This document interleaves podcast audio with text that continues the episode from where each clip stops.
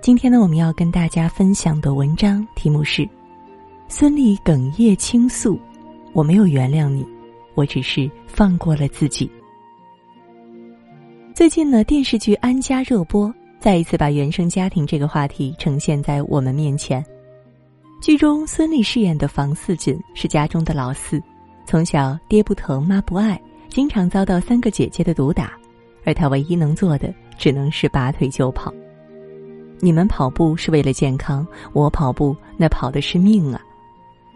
虽然孙俪笑着说出了这句话，可我分明看见了她眼里藏不住的泪水。成年之后，仍然无法摆脱原生家庭的束缚，成了名副其实的伏地魔。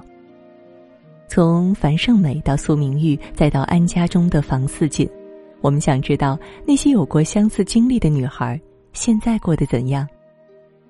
过去这一周，我们和一百个女性读者聊了聊这个话题，最后选了四个故事，放在了今天的文章里。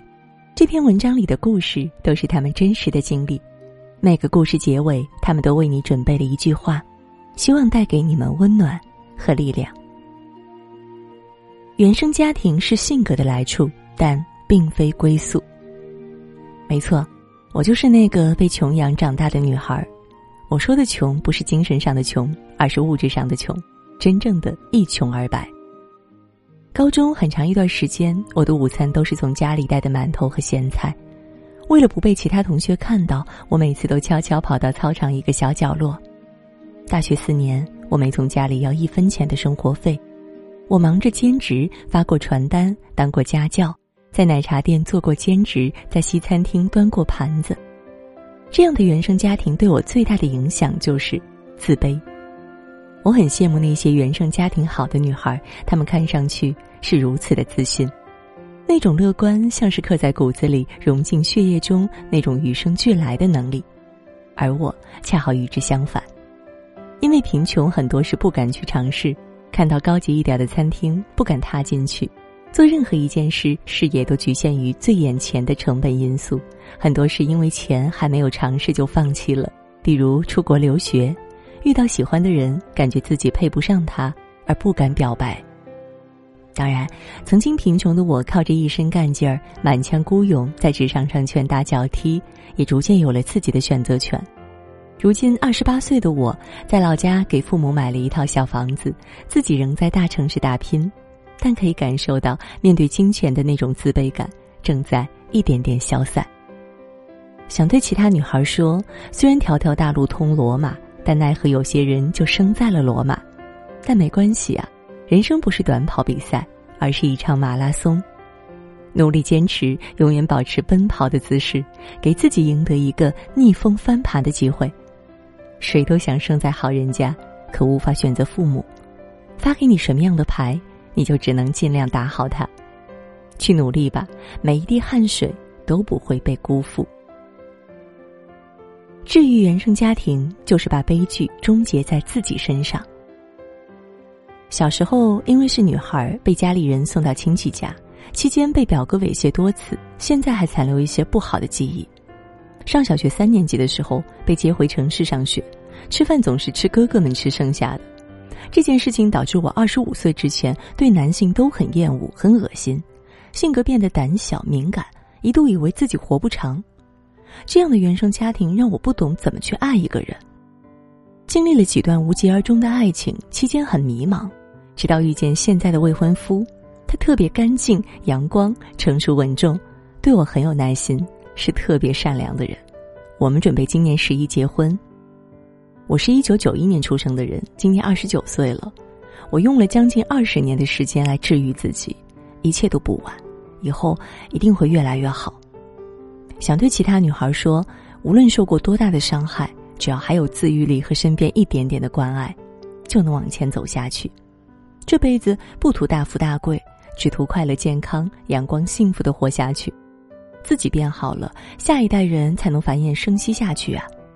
想要与原生家庭彻底和解，关键不在于是否选择原谅父母，而是是否拥有一个越努力越幸运的人生。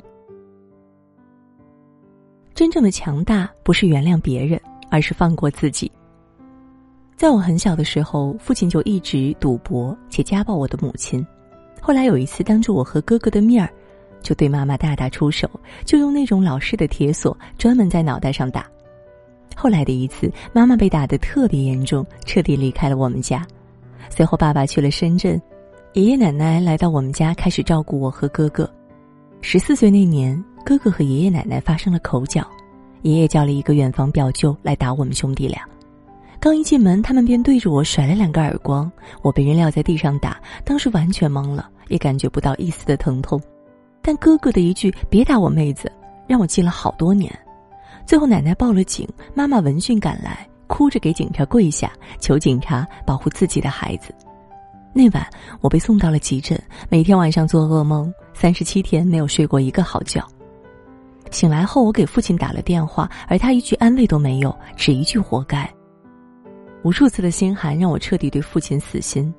事情早已过去很多年，现在的我什么都有：有爱自己的妈妈和哥哥，有朋友，有学业。温柔善良、知足上进，过得很好，比所有人都好。之所以现在能够说这些，是因为曾经的一切早已淡忘，我不在乎那些人，也不恨了，只是依旧不会原谅他们任何人。想对其他女孩说：希望看到我的故事的你，一切都好。无论此刻我们多么步履蹒跚，请一定向光明走去，因为每个人的命运都在自己的脚下。人生并不仅仅取决于你遇到什么样的人，更重要的是你想要成为什么样的人。原生家庭没给你的，你要自己去挣。没有我爸，就没有今天的我。谢谢他对我重男轻女。我住校的时候，他经常带着好吃的东西来看我。我一直以为对我和我哥，我爸都给予了同样的爱。直到我交了男朋友，准备在广州房价还没有那么高的时候付一个首付。那天我带爸妈去看房，我们三个都很满意，南北朝向，干净通风，我都在脑海里规划该怎么装修了。我从卡里取出八万块钱交给父母的时候，卡里只剩两百块钱了，但我一点都不难过，因为想着我即将拥有自己的房子了。可房产证下来，我才发现那上面写着我哥的名字。我找父母哭诉，他们说：“你想多了，我们从来没有想过要给你买房。”这时候我才渐渐的明白，父母的爱有时候是分等级的。我努力挣钱想买一套房子的梦想，父母打算卖掉老房子给我哥买房。我在学校食堂吃着难吃的饭菜的时候，爸爸因为心疼哥哥，没让他住校。父母叫我去学驾照的同时，给哥哥买了一辆车。那时我才知道，原来有些人不用付出就可以得到父母的爱。算了吧，如果从他们父母那儿找不到安全感，那只有自己去挣。从那之后，我一改工作摸鱼的习惯，开始拼命工作，每天加班做业绩，经常忙到凌晨三四点。周末还安排了学习课程，累到不行的时候，就蹲在卫生间哭一会儿，只给自己五分钟的消极时间。哭完后补补妆，微笑着又去见客户。听到一句话：“人在无所依仗的时候，能变得格外强大，因为背后空无一人，没有退路，只有硬着头皮往前冲。”幸运的是，两年后我成功了，从一个职场的小透明，到现在带领十几个人的团队领导。去年我在广州买了套房，这次我只写了自己的名字。想对其他女孩说：人生如登山。处于最低谷之时，意味着人生之路开始慢慢爬高。没伞的孩子，只有努力奔跑。以上就是他们的故事。经常有人问我如何摆脱原生家庭的阴影，在十点君看来，原生家庭的伤害就像一根根刺，狠狠的扎在我们的心里，勉强拔出来也是连着血和泪的。也许战胜原生家庭的方式，不是像哪吒一样，非要割肉还血。而是冷静的正视他，然后和他和解。活成樊胜美，还是活成苏明玉，选择权在你。十点君也希望每一个女性都能活得独立且自爱，所以我希望你去赚很多钱，去拥有很多爱，去学着爱自己的孩子，把那些曾经亏欠自己的，用一种更恰当也更温暖的方式补偿回来。学会爱自己，才是对自己最大的奖赏，也是对过去。真正的释怀，与所有女性共勉。